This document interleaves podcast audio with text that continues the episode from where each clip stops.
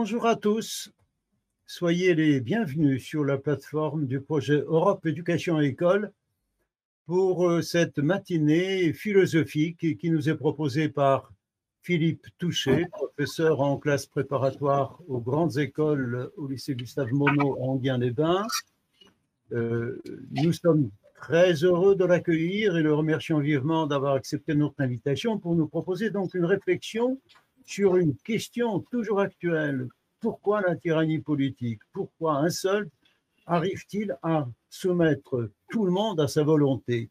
Voilà une question posée par la Boétie, mais Philippe Touché va euh, la développer et discuter avec vous. Je suis très heureux, très heureux donc dans notre programme le lycée Jean-Pierre Vernant de Sèvres, le lycée Sainte-Thérèse de Quimper, le lycée Maurice Genevois de Marignane, sans oublier euh, donc ceux qui euh, évidemment nous suivent de manière anonyme sur notre chaîne Twitch ou sur la chaîne Dailymotion. Cher Philippe, euh, je te passe la parole. On s'abandonne au plaisir de t'écouter et vers la fin de la première partie, s'il pouvait nous réserver une quinzaine de minutes pour les questions, nous t'en serions très reconnaissants. Merci à la régie, Jean-Luc Gaffard, qui assurera tous ces échanges en direct. Tous. Coupez les micros, s'il vous plaît, mais jamais les caméras. Voilà. Eh bien, euh, merci, de, euh, merci de nous recevoir euh, et de, bien vouloir écouter cette, cette petite réflexion. Alors, peut-être au préalable est-il nécessaire de dire que nous savons à travers ce texte de la Boétie un véritable mystère, une véritable énigme, puisque d'une façon générale, il s'agit d'un texte, le discours de, la servitude volontaire, son auteur a écrit probablement vers 18 ans. On n'a pas la certitude. Il s'agissait probablement même d'un texte de dissertation, une sorte de dissertation. Euh, le texte, d'ailleurs, euh, comme vous le savez, euh, sera recueilli par Montaigne, qui est le grand ami hein, de la Boétie. Et à cause notamment du rôle politique que la Boétie avait pu jouer dans le cadre du royaume, notamment, il a contribué par ailleurs à apaiser les tensions liées à ce qui allait devenir les guerres de religion en France. Et donc, euh, Montaigne n'a pas plus voulu publier de son vivant, enfin, ni même après sa mort, ce texte de la Boétie. La Boétie est morte très jeune. Et ce texte, donc, est resté impublié pendant toute une série de, dizaines et de dizaines d'années, mais plus tard, il va euh, avoir euh, une, promotion et une célébrité très très grande, puisqu'à partir du moment où d'autres éditeurs vont le faire paraître, il va devenir un texte absolument central.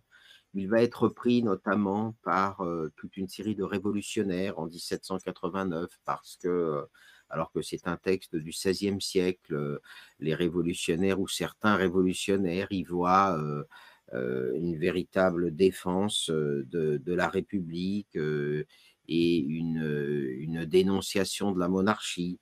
Il sera repris également par les marxistes. Il sera repris à bien des repris, à bien des, à bien des niveaux encore en 1937, par exemple, où Simone Veil écrit un ouvrage, cette philosophe française écrit un ouvrage sur l'oppression. Évidemment, elle pense à l'oppression du régime nazi et des fascismes en Europe hein, qui commencent à, prendre leur importance. Et c'est encore le texte de la Boétie qu'elle commente dans ce petit ouvrage, dans ce petit article Oppression et liberté. Bref, c'est un texte qui a eu une extraordinaire promotion, une, une vie fondamentale. Il a joué un rôle très, très important dans la philosophie politique postérieure, alors que c'est probablement, comme je le disais, le texte d'un jeune homme de 18 ans. Un texte donc euh, qui euh, est en quelque sorte euh, un miracle à lui tout seul. Mais une fois que l'on a dit cela, il faut que nous expliquions évidemment ce dont il est question et surtout quel est le problème qu'il pose. Alors le problème qu'il pose en apparence, un discours de la servitude volontaire, est un problème un peu plus important que cela, puisqu'en fait, il y a un sous-titre à ce, texte. ce sous-titre, c'est le contre 1. Et donc, par conséquent, il s'agit bien d'un texte philosophique qui dénonce la tyrannie, si par tyrannie, on va y revenir bien sûr, on entend la soumission de la totalité des pouvoirs euh, et même de la totalité des rapports de pouvoir à un seul. Donc le contre 1 va poser la question de pourquoi la tyrannie politique. Alors, pour comprendre euh, la, modernité et en même temps la difficulté de la question, il faut revenir un petit peu en arrière euh, dans l'histoire de la philosophie. En effet, les anciens, ce que d'ailleurs la Boétie appelle lui-même les anciens, c'est-à-dire pour nous essentiellement Platon et Aristote, ont bien sûr construit une philosophie politique, et cette philosophie politique, elle est fondée sur l'idée que une cité, une communauté politique, qu'est-ce que c'est? Eh bien, c'est précisément une construction d'unité. Il s'agit d'unir dans la cité, vous savez que la cité, le, mot c'est police, hein, il s'agit d'unir dans la cité des hommes différents, des hommes pluriels, des hommes multiples pour faire un. Et une fois que euh, ce peuple se fait un, et il ne peut se faire un en un certain sens, que parce que le prince, celui qui gouverne ce peuple, le roi, ou quel qu'en soit le nom, le dirigeant, est lui-même un. C'est-à-dire que pour que la communauté euh, soit une, il faut que le pouvoir soit un et euh, nous en trouvons, par exemple, l'exemple tout à fait manifeste dans la fameuse République de Platon. La République de Platon, c'est un dialogue que Platon écrit sur euh, la question de ce qu'est la cité idéale. Et donc Platon explique eh bien, que le, rôle, le rôle du, du roi philosophe, hein, puisque Platon pense que c'est le philosophe qui doit être roi ou le roi qui doit être philosophe, le rôle du roi philosophe, c'est d'assurer l'unité du peuple malgré la diversité de ses composantes et en particulier du fait que tous n'y ont pas la même tâche, qu'il y a d'un côté, par exemple, ceux qui travaillent, il y a ceux qui gouvernent, il y a ceux qui pensent et il y a ceux qui nourrissent, etc. etc. Voilà, donc il s'agit de, de faire un, et donc le roi est celui qui, percevant le sens de l'unité, assure par là même l'unité du peuple. Hein. Chez Platon, ça va même plus loin puisqu'il pense que l'unité d'une cité est la même chose que l'unité d'une personne.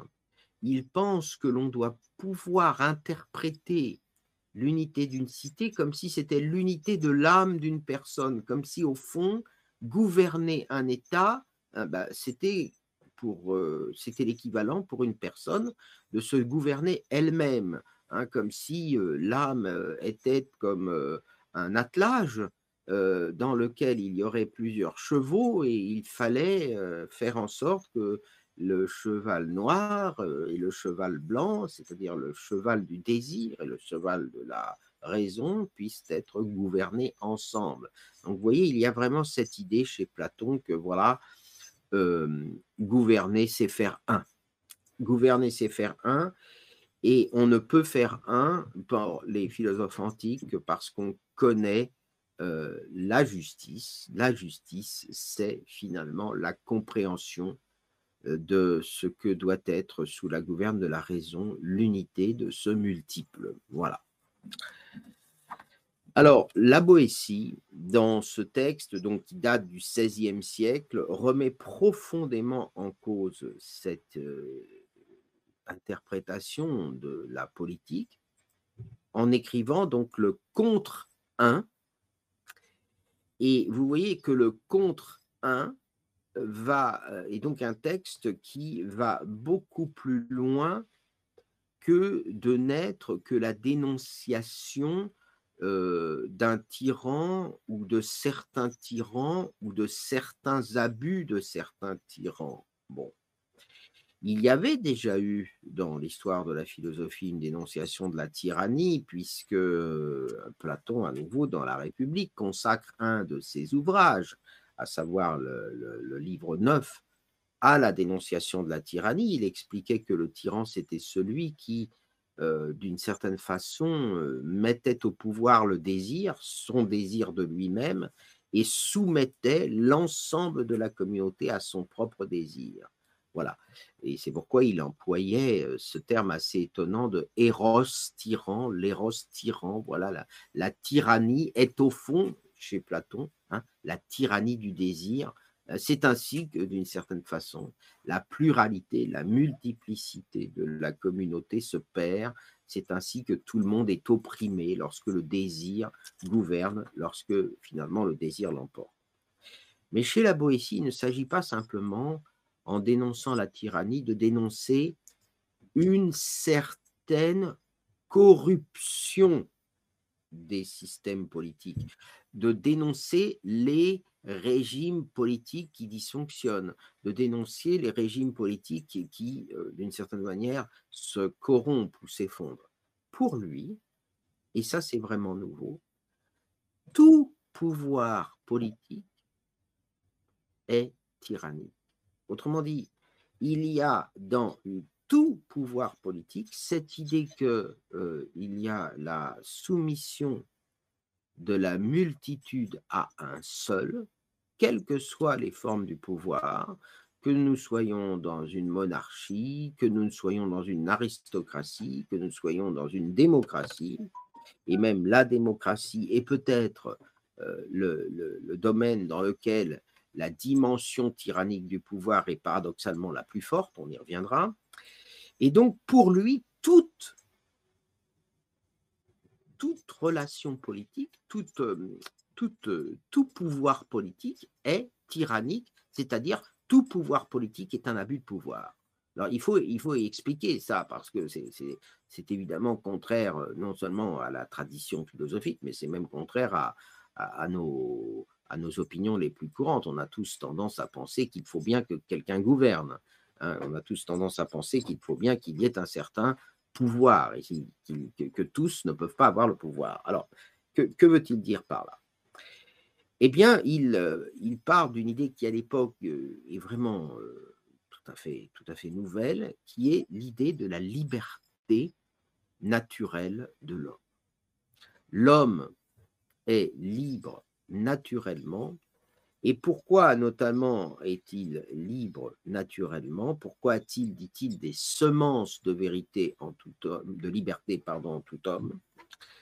D'abord parce que euh, la nature elle-même et notamment les animaux nous montrent cette liberté. Il prend plusieurs exemples de la protestation, de la résistance, de la résistance à mort que les animaux eux-mêmes font quand on essaie d'entraver euh, leur euh, liberté. Mais surtout, euh, concernant les hommes, eh bien, les hommes sont finalement libres parce qu'ils sont tous frères. Autrement dit, nous sommes tous issus d'une mère nature la même, nous sommes frères dans la nature. Et par conséquent, lorsqu'un homme opprime un autre homme, lorsqu'un homme fait d'un autre homme son esclave, au fond, il contredit absolument euh, à la nature. Et euh, en contredisant absolument à la nature, il rend au fond le pouvoir politique, voilà, le pouvoir politique en tant qu'il est la soumission d'un homme à un autre homme, ou d'un homme, ou de plutôt de tous les autres hommes à un autre homme, eh bien, ce pouvoir politique est en fait par, en, quelque sorte, contre nature. Mais il est aussi, et c'est plus intéressant encore, euh, il est aussi euh, contre, pour ainsi dire, la nature des choses. Et là, nous avons, euh, d'une certaine façon, une étude quasiment physique du pouvoir chez la Boétie. En effet, la Boétie revient en permanence dans son terme sur ce qu'il appelle l'énigme, l'énigme du pouvoir, comment?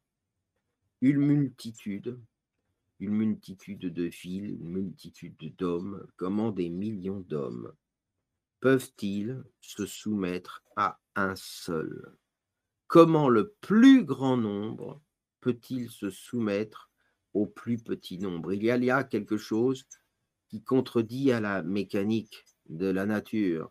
Dans la nature, le plus grand nombre, la plus grande force est, une force précisément et l'emporte toujours, alors que dans la politique, le nombre, le grand nombre est une faiblesse. Le grand nombre est une source d'asservissement.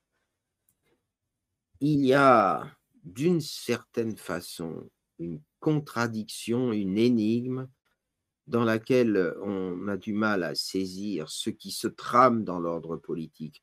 Comment le plus faible peut-il gouverner le plus fort en nombre?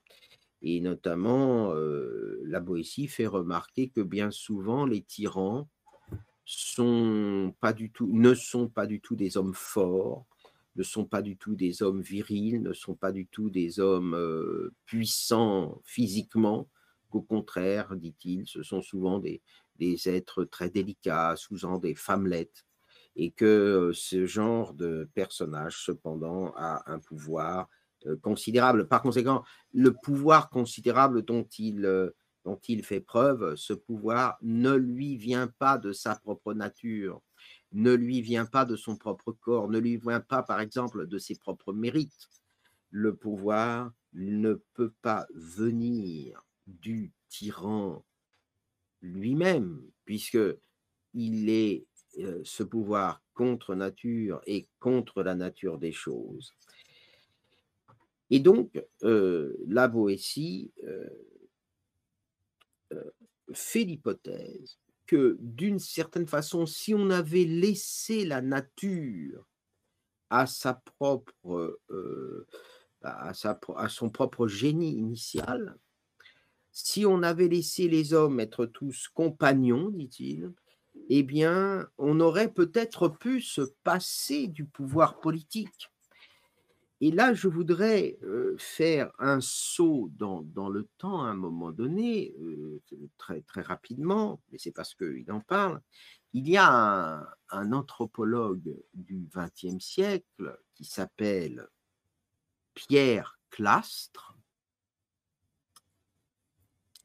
qui, après avoir étudié les sociétés primitives d'Amazonie notamment, a écrit un livre qui s'appelle La société contre l'État.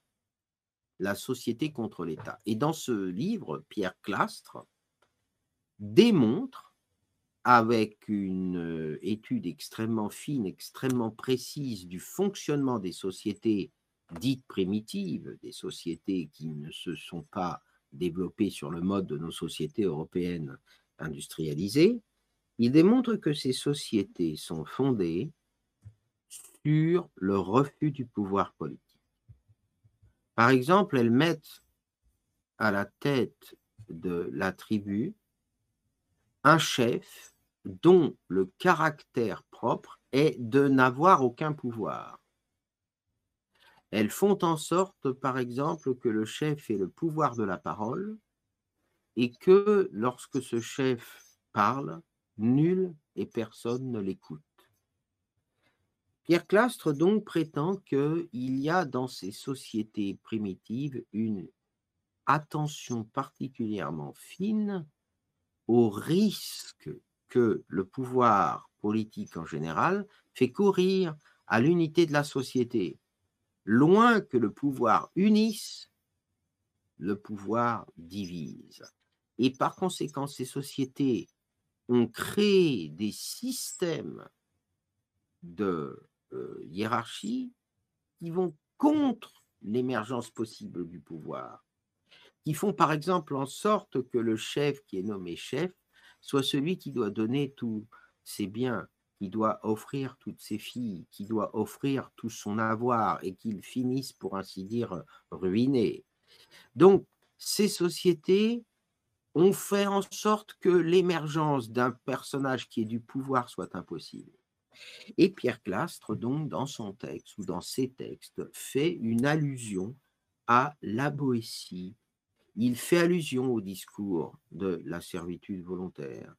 Et en le faisant, il démontre donc que, d'une certaine façon, la Boétie a compris quelque chose. Il a compris que le pouvoir politique en général est une réalité non seulement contre nature, mais de nature à diviser toujours davantage le peuple et donc par conséquent à agir à rebours de ce que devrait être la mission de l'ordre politique, c'est-à-dire d'assurer la paix et d'assurer l'unité de la communauté.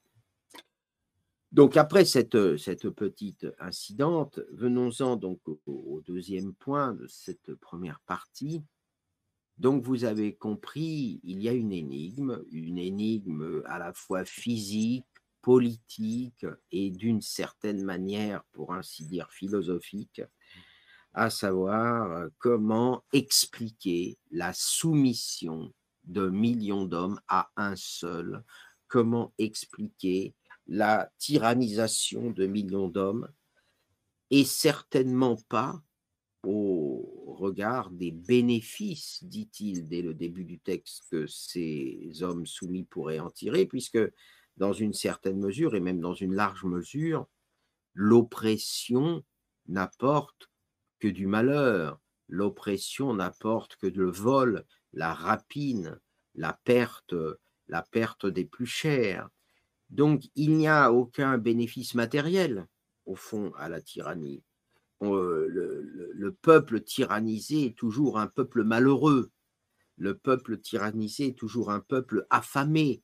Et donc, il n'obtient pas, en tant que peuple, en retour de sa soumission, quelque chose. Donc, il y a là une véritable énigme, une énigme qu'il essaye tout d'abord, la Boétie, de résoudre avec les moyens qui sont ceux que lui, a fourni, que lui ont fourni pardon, ses lectures, les lectures des anciens, et que l'on retrouve finalement, ce sont des, tentatives d'explication que l'on retrouve dans la dans la dans l'opinion commune. D'abord, il pense que peut-être la tyrannie viendrait de la ruse et de la manipulation des tyrans donc ce serait lui qui, la Boétie a lu Machiavel, il y aurait, euh, il y aurait chez le tyran un pouvoir de mensonge, de dissimulation, de corruption qui expliquerait la tyrannie. Mais dit-il, ça ne peut certes expliquer la tyrannisation de quelques-uns, mais certainement pas la tyrannisation de tout un peuple. Ensuite, il fait remarquer à juste titre que, comme l'ont fait les empereurs romains, et notamment les plus tyranniques, il, euh, fait usage des jeux et des divertissements. Nous connaissons, nous, encore bien ce pouvoir politique des jeux et des divertissements. Il s'agit, en somme, d'offrir des divertissements euh, vulgaires au peuple de façon à ce qu'il détourne son regard de la liberté politique et que, détournant son regard de la liberté politique, il est alors prêt à abandonner sa propre liberté. Et puis, il évoque également l'usage, alors ça c'est plus original déjà, de ce qu'il appelle le manteau de la religion. Donc on, on recouvre le tyran d'une aura religieuse, on le fait passer pour un dieu parmi les hommes, on le fait croire être un représentant de la divinité sur terre, mais ce n'est là bien sûr qu'un manteau, et là encore, cela n'expliquerait pas non seulement la euh, tyrannie elle-même, mais surtout la, durabilité de la tyrannie. On, va y revenir.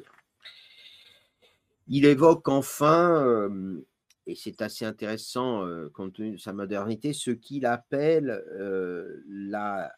l'usage politique de la dévotion.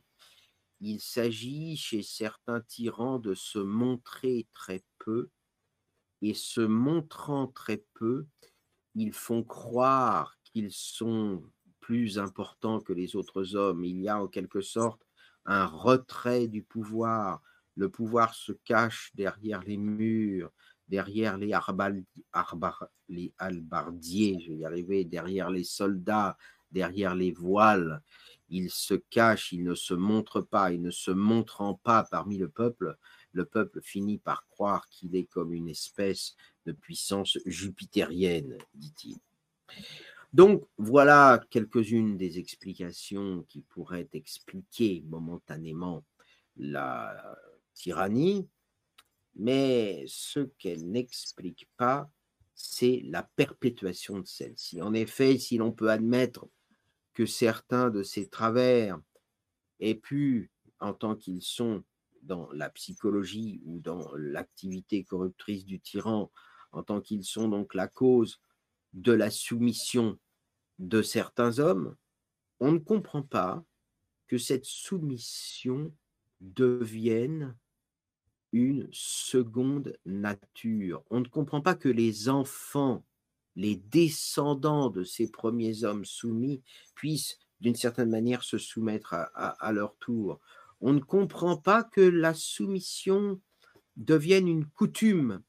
On ne comprend pas que d'une certaine manière, l'homme puisse, par la durée de cette soumission, devenir durablement contraire à sa nature, puisse perdre radicalement euh, sa nature.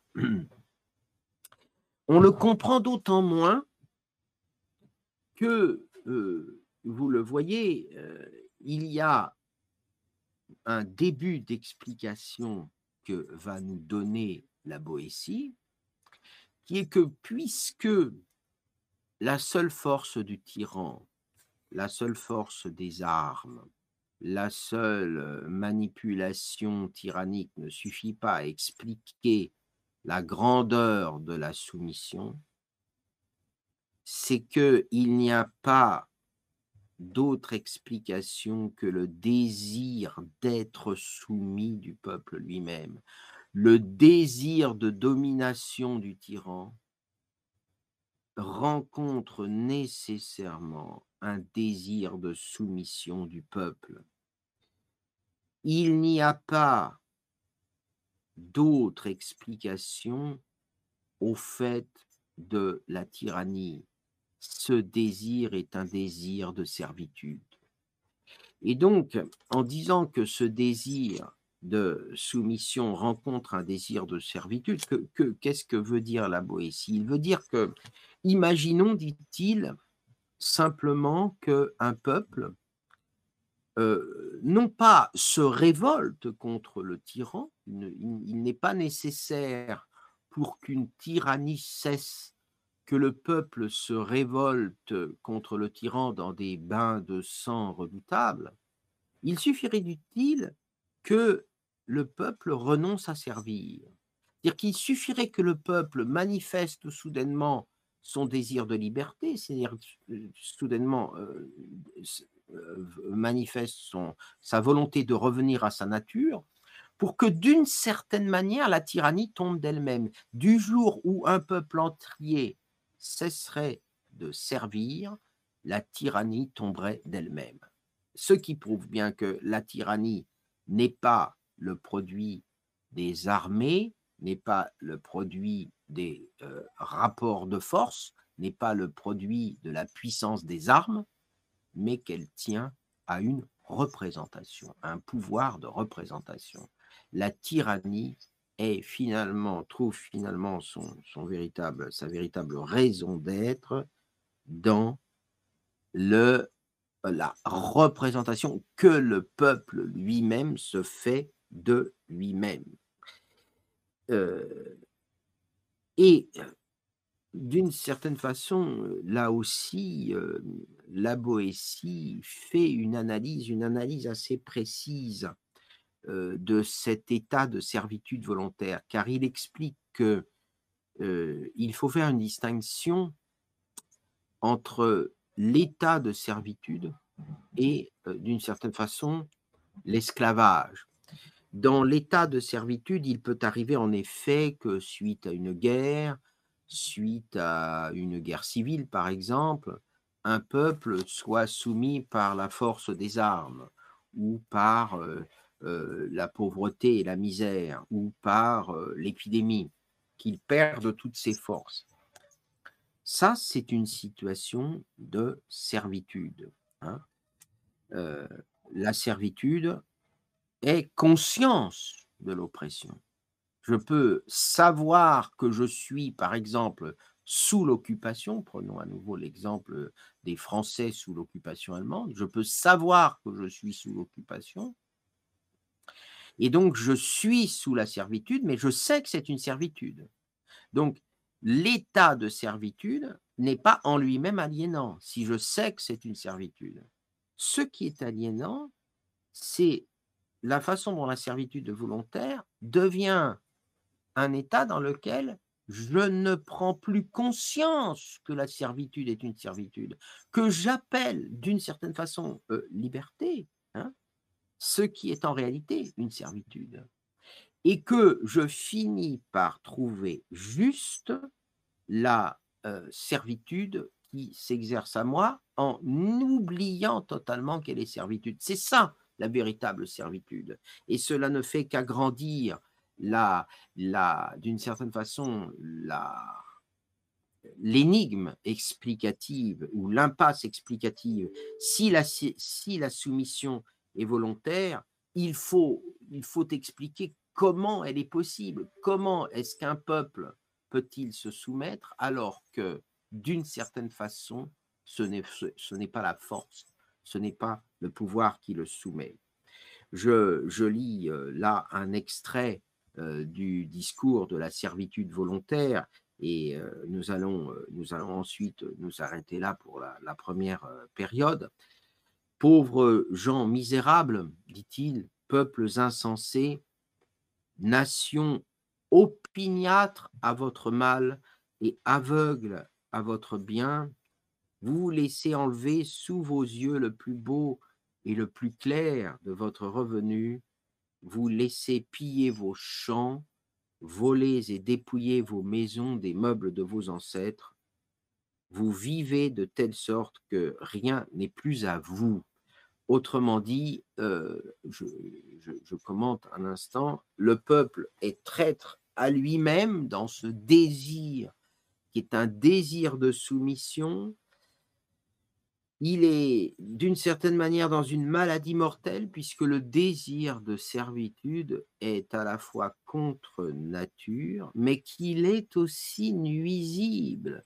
Vouloir la servitude, c'est d'une certaine façon vouloir se nuire, c'est vouloir souffrir. Et par conséquent, cela euh, cela euh, ne s'explique pas, cela reste incompréhensible. La Boétie conclut le début de son texte en disant Il ne peut entrer dans l'esprit de personne que la nature ait mis quiconque en servitude, puisqu'elle nous a tous mis en compagnie. Comment est-ce que l'homme a-t-il pu, à travers la politique, inventer quelque chose qui aille contre l'égalité et la compagnie naturelle des hommes? Comment la servitude est-elle possible? Nous allons arrêter là un instant cet exposé avant de passer bien sûr à la solution de cette énigme. Donc, nous en restons à ce stade à une relative incompréhension, à un paradoxe qui lui-même donne beaucoup à penser. Merci beaucoup, cher Philippe. Je me tourne vers les élèves des différents lycées qui ont suivi cette première partie du cours. Euh, est-ce que je peux compter sur les élèves de Marignane? Ont-ils une question? Il suffit de lever la main et je vous passe l'antenne si vous voulez bien. Euh, Madame Tracy Christophe souhaite-t-elle se manifester? Sinon, je reviendrai vers vous dans la deuxième partie. Ça y est, il y a une élève qui arrive. La parole est à vous. Approchez-vous donc du micro et de la caméra, s'il vous plaît.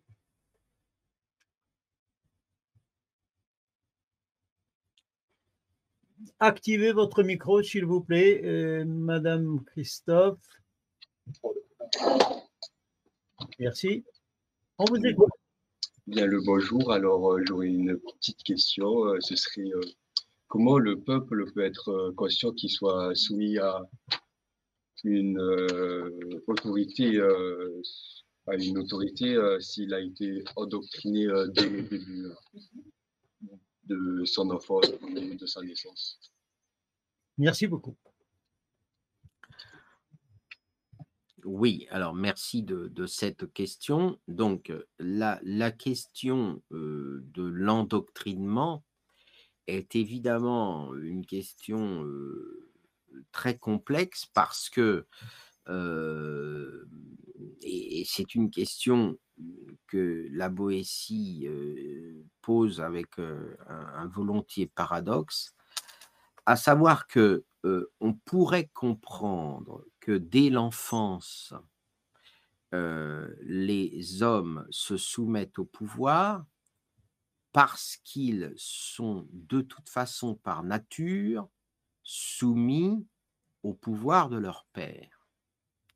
Donc, il est vrai que par nature, on pourrait croire que dans la nature, il y ait une sorte de structure de soumission dans la mesure où nous sommes dépendants de notre Père et où, étant dépendants de notre Père, on ne peut pas être primitivement libre. Mais ce que la Boétie va dire, c'est que justement la dépendance à l'égard du Père, donc on va dire la relative relative, euh, la relative dépendance naturelle n'est pas une servitude. Car si je dois obéir au Père, je dois obéir à celui qui en réalité contribue et contribuera à ma liberté. Donc, la dépendance n'est pas la servitude nous dépendons, hein, euh, euh, d'une certaine façon, euh, la Boétie va même plus loin, il dit, nous dépendons les uns des autres, nous sommes tous compagnons, nous avons tous besoin des autres hommes pour vivre, et l'enfant a besoin de tous les autres hommes pour vivre. Mais pour autant, la dépendance n'est pas la servitude. Par exemple, moi, j'ai dépendu de mes professeurs pour devenir professeur, par exemple. Vous, vous dépendez de mes professeurs, mais à aucun moment, me semble-t-il. En tout cas, vous ne diriez que votre dépendance à l'égard du professeur est une servitude. Bon. Donc, euh, ça veut dire que, en fait, l'endoctrinement n'est possible que parce que l'individu servile croit qu'il est seul face au pouvoir, qu'il est désormais isolé face au pouvoir, qu'il est dans l'isolement face au pouvoir, qu'il n'a plus ses compagnons, qu'il est d'une certaine façon victime de tous. Donc à l'endoctrinement s'ajoute en fait, et on y reviendra dans la deuxième partie, cette espèce d'isolement des individus. Ce n'est pas parce que tu as des euh, compagnons que tu es asservi à eux. Au contraire.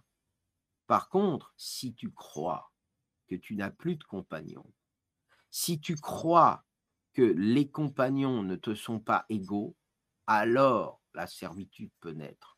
L'endoctrinement part de cette espèce d'illusion qui est créée que nous serions chacun, pour chacun, seulement un, et que nous ne serions pas égaux. Merci, merci cher Philippe. Je me tourne vers les élèves du lycée Frédéric Joliot-Curie. Ont-ils, ont-elles une question? On vous écoute. Activez votre micro, s'il vous plaît, et recadrez un peu votre position par rapport à la caméra. Oui, merci beaucoup pour cette possibilité de pouvoir participer aux discussions. En effet, nous voudrions vous poser quatre questions. La première est D'après la Boétie, les hommes ont perdu la mémoire de liberté naturelle. À quel moment de leur existence les humains ont-ils été libres Et puis, liberté par rapport à qui Par rapport à quoi? Pouvez-vous grouper vos questions peut-être? Parce que si vous en avez quatre, euh, euh, oui. D'après la Boétie, les hommes ont perdu la mémoire de leur liberté naturelle. À quel moment de leur existence euh, les humains ont-ils été libres Et puis, liberté par rapport à qui Par rapport à quoi D'accord, merci. J'ai compris. Euh, alors, à quel moment la liberté est-elle oubliée? La liberté est oubliée au moment de la coutume, c'est-à-dire que euh, on suppose que les hommes, dans l'état de nature, donc la Boétie fait effectivement l'hypothèse, lui aussi, hein, ce sera repris beaucoup plus tard par d'autres philosophes, d'un état de nature, c'est-à-dire d'un état où les hommes ne connaîtrait pas encore la constitution, la constitution de l'état civil. Mais euh, la coutume, c'est que un premier homme se soumet, d'accord, et ensuite, parce que le premier homme se soumet, un second homme, et par exemple le fils de cet homme-là, considère la soumission comme une chose naturelle parce qu'il n'a pas connu la liberté naturelle. Il n'a connu que la soumission de son père. Donc en réalité, euh, la coutume, c'est-à-dire le seul fait que les choses soient comme elles sont, comme elles sont actuellement, suffit à rendre raison de la naissance de la servitude. Non, pas, la cause de la servitude, mais de l'état de servitude. En réalité, par exemple, euh, vous le voyez bien, nous sommes tous comme ça. Lorsqu'il s'agit d'essayer de recouvrer notre liberté, nous avons tendance toujours à nous dire pourquoi, faire ça alors que personne ne le fait, personne ne l'a fait, et on finit par oublier que en réalité, la liberté, elle est en nous. La liberté, elle est en nous. Donc, ce qu'il faut bien comprendre, c'est que la servitude, elle est dans notre pensée. C'est nous qui pensons servilement.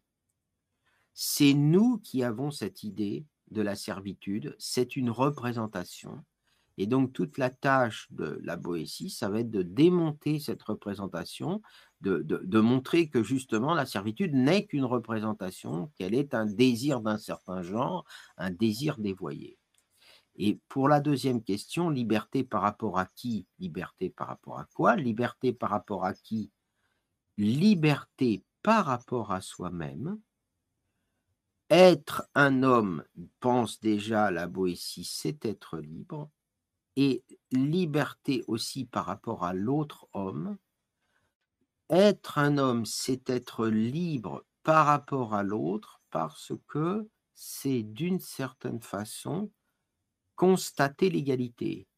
Être opprimé ou opprimé. Donc non seulement être opprimé, mais opprimé, c'est toujours perdre de vue le fait, dit-il, que nous sommes tous frères, que nous sommes tous compagnons. Nous sommes libres parce que nous sommes compagnons. Donc l'idée même d'un pouvoir et il ne faut pas ici seulement penser au pouvoir politique, mais au pouvoir, y compris moral, au pouvoir de la parole, au pouvoir du harcèlement, au pouvoir physique, toutes les formes de pouvoir sont d'une certaine manière la perte, la perte du compagnonnage initial des autres hommes. Donc, liberté pour qui? Pour soi, mais ce soi, c'est pas un être isolé, c'est pas un être qui euh, ne serait là que pour euh, cohabiter dans, dans son égoïsme avec l'autre homme. La liberté pour soi est en même temps la liberté pour l'autre homme. Nous sommes libres parce que nous sommes tous hommes et tous frères.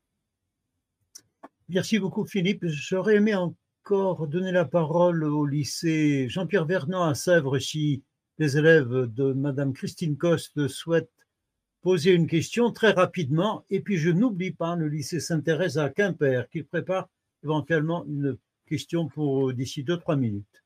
Merci. Activez votre micro à Sèvres, s'il vous plaît. Euh, bonjour, euh, donc merci beaucoup euh, pour la conférence. Donc, je m'appelle Louise, donc, dans la classe de Madame Coste. Et je me demandais s'il y avait une explication quant au désir de soumettre du tyran et justement pas de soumission naturelle. Pourquoi lui, il a ce désir de soumettre? Merci.